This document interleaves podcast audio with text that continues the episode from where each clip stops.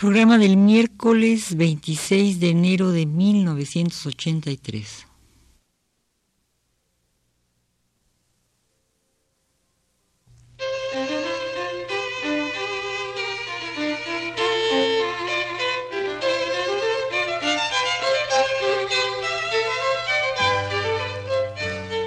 Divergencias. Programa a cargo de Margot Glantz. Una voz y una hermosura en Calderón.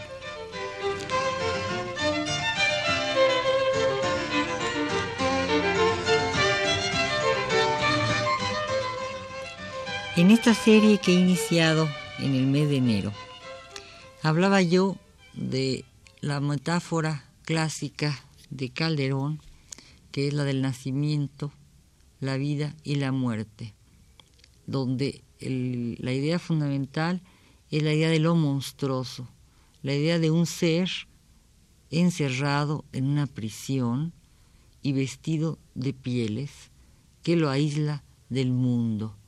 Y para entrar al mundo es necesario desembarazarse de esas pieles, de ese encierro y vivir el sueño de la vida.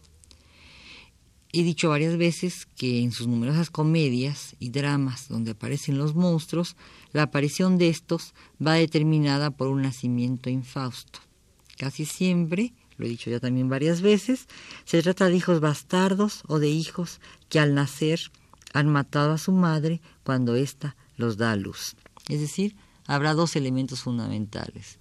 La madre, que ha sido muerta cuando nace el personaje, hace que éste sea concebido como monstruo por su padre y éste lo asila en una quiebra. O se da el caso de que la madre en los dramas mitológicos ha sido violada por un seductor que generalmente es asesinado por la madre y el niño con su madre es asilado en una cueva, como Aquiles, como Narciso y como el caso también de Semiramis, que ella sola este, se, queda en el mundo, pues su padre ha sido asesinado por su madre que la ha violado, es decir, mejor dicho, el, el padre que ha violado a la madre asesinado por esta, y luego esta al dar a luz es muerta por Semiratis en su nacimiento, y luego ella es criada por los pájaros y una víbora. El nacimiento es por tanto un umbral que se abre al sueño, la vida, y la vida es el predominio de lo racional frente a lo irracional. ¿Lo es? Como catapulta, el problema de la libertad devuelve a Calderón, siguiendo las leyes de la balística, al punto de partida donde convergen nacimiento y muerte. Eh, ya sabemos que el nacimiento de un ser es casi siempre un homicidio, Anajarte, mortal vengativa que gusta de la caza y la venganza, asienta en el drama mencionado la vez pasada de Cupido, que ya de Trinacria sabéis que había nacido heredera, si mi estrella no estorbara lo que disponía mi estrella.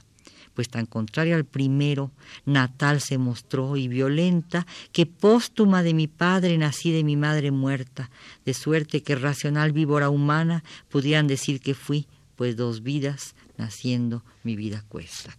Exactamente lo mismo dice Semiramis en La hija del aire.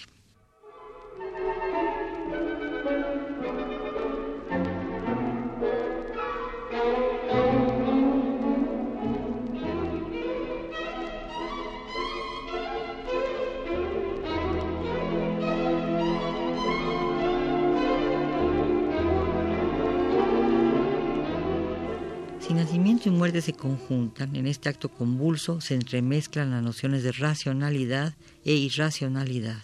Es decir, podríamos decir que lo monstruoso es lo irracional y lo racional es lo cristiano. Lo racional, perdón. Las deidades pueden, por obra y cuenta del mito, ser al mismo tiempo racionales e irracionales.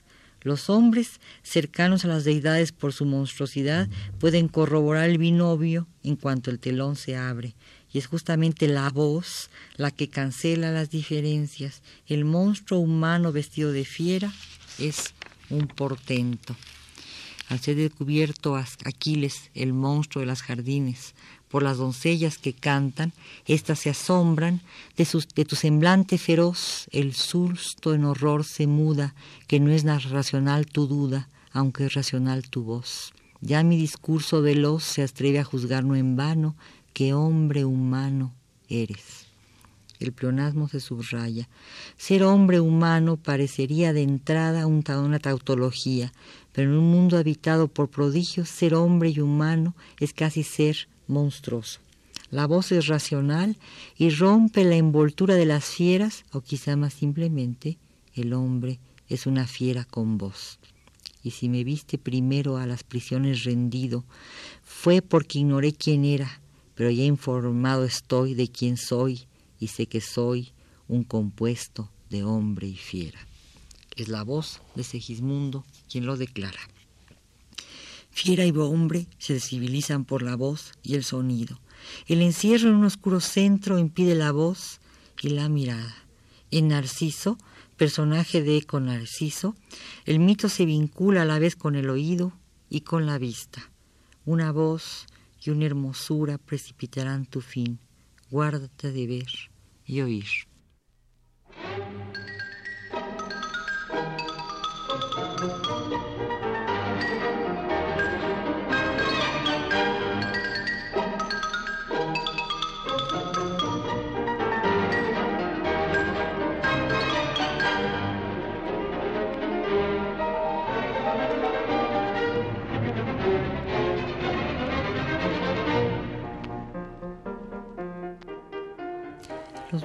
Humanos encerrados en madrigueras, en cubiles, en grutas o en fin en cárceles para separarse de los seres normales que no deben verlos ni oírlos y viceversa. El animal puro, la fiera, posee agudizados los sentidos de la vista y el oído. El hombre fiera ha de cancelarlos. Ninguna voz, ninguna luz, romperán su encierro. Narciso está confinado a un espacio vedado, pero la condición se cumple, porque voz y mirada se condensan en una hermosura. Ver el cielo y la tierra, las flores y las aves, no basta. Es necesaria una conjunción que las asocie. La hermosura de Eco, la ninfa clásica que aparece siempre asociada a Narciso, manifiesta por la voz, conduce a Narciso a la contemplación de su propia belleza y a su muerte. Son la voz y su eco los que lo propician. en la hija del aire, la voz y los acentos liberan a Semiramis de su prisión para permitir que la profecía nefasta se cumpla. Dos acentos que a un tiempo el aire veloz pronuncia dando a mi oído ambos equivocación por no haberos escuchado jamás, que jamás llegó a mi noticia el ruidoso aparato de su voz, la cárcel romper intentan donde aprisionada estoy desde que nací. La voz humana armonizada en el canto, el sonido producido por instrumentos construidos por el hombre, rompen la prisión, o mejor, desencantan. La profecía incluye un hechizo, revela una magia, organiza un madrinaje semejante al que se inscribe en la red tejida por las parcas o en los dones o malos agüeros que conceden las hadas o helado para Calderón. La fiera humana o el compuesto de hombre y de fiera, asilada por nuestro dramaturgo en un espacio sagrado, es justamente compuesta porque su salvajismo va definido por su doble piel, por su vestidura y porque ese travestimiento de bruto se perfora con la voz. El monstruo habla.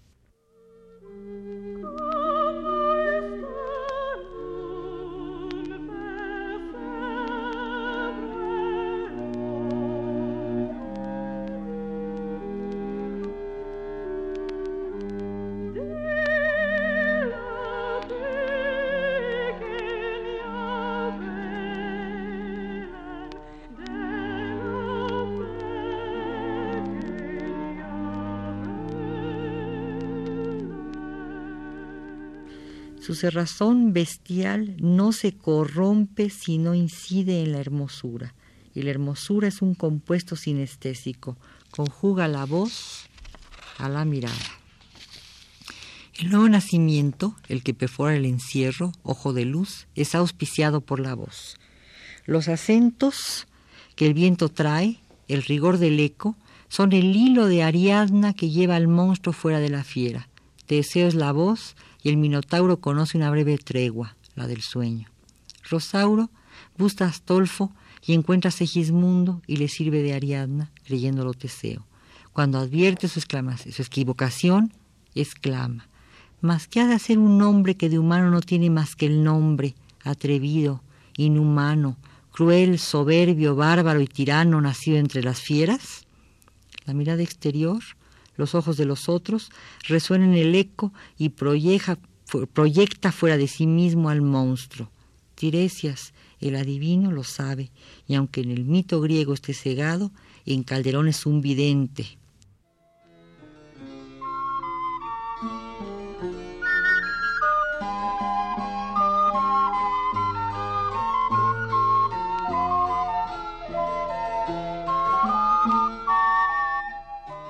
Dejaré por ahora este programa para continuar la próxima vez explicando el significado que tiene para el monstruo calderoniano la voz, la voz que siempre se conjunta con la mirada, la mirada de los otros.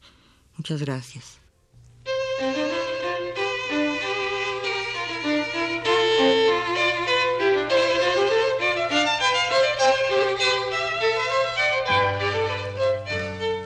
Divergencias. Programa a cargo de Margot Glantz. Muchas gracias. Agradezco en los controles técnicos la ayuda de José Gutiérrez.